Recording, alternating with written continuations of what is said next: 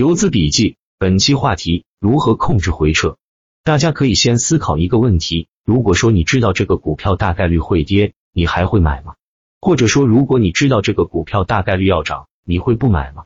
管不住手，本质上就是还没理解，处于似懂非懂的阶段。解决这个最好的办法就是提高认知，但这个需要时间，所以先说一些结论：一、龙头断板日停手，要博弈反包的话，需要看承接。而且随着这个战法的普及，现在反包已经很少了。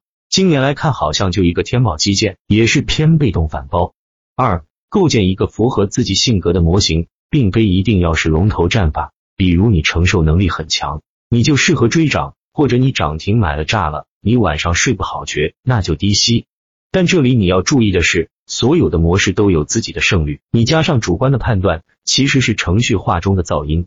按照模式做啊。小聪明就无法做大，就像金田就只做高位接力，佛山就硬顶。难道他们没有感觉？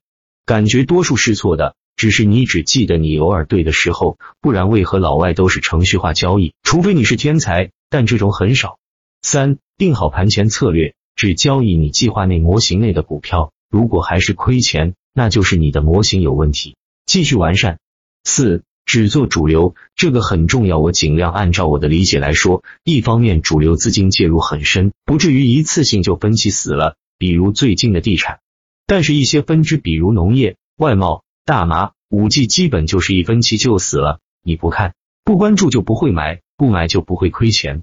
另一方面是多数题材都有潜伏资金，能走成主流的都是经历过市场考验的，能够承接住的。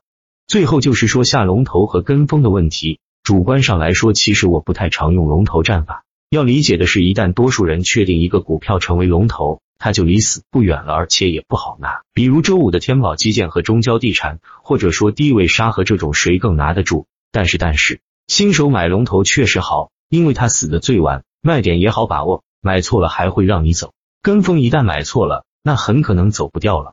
另外，老袁认为择时是重要的，不管你什么模型手法，低吸追涨半路。打板在对的时间里都能赚钱，只是多和少。但是时间错了什么都没用，就是看谁亏的少。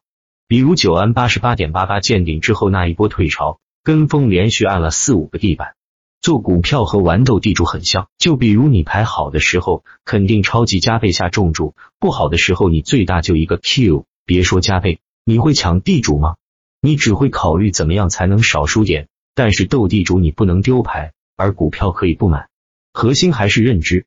最后说一下，做短线交易，软件工具也很重要。用打板客网的交易系统，也许会对你有所帮助。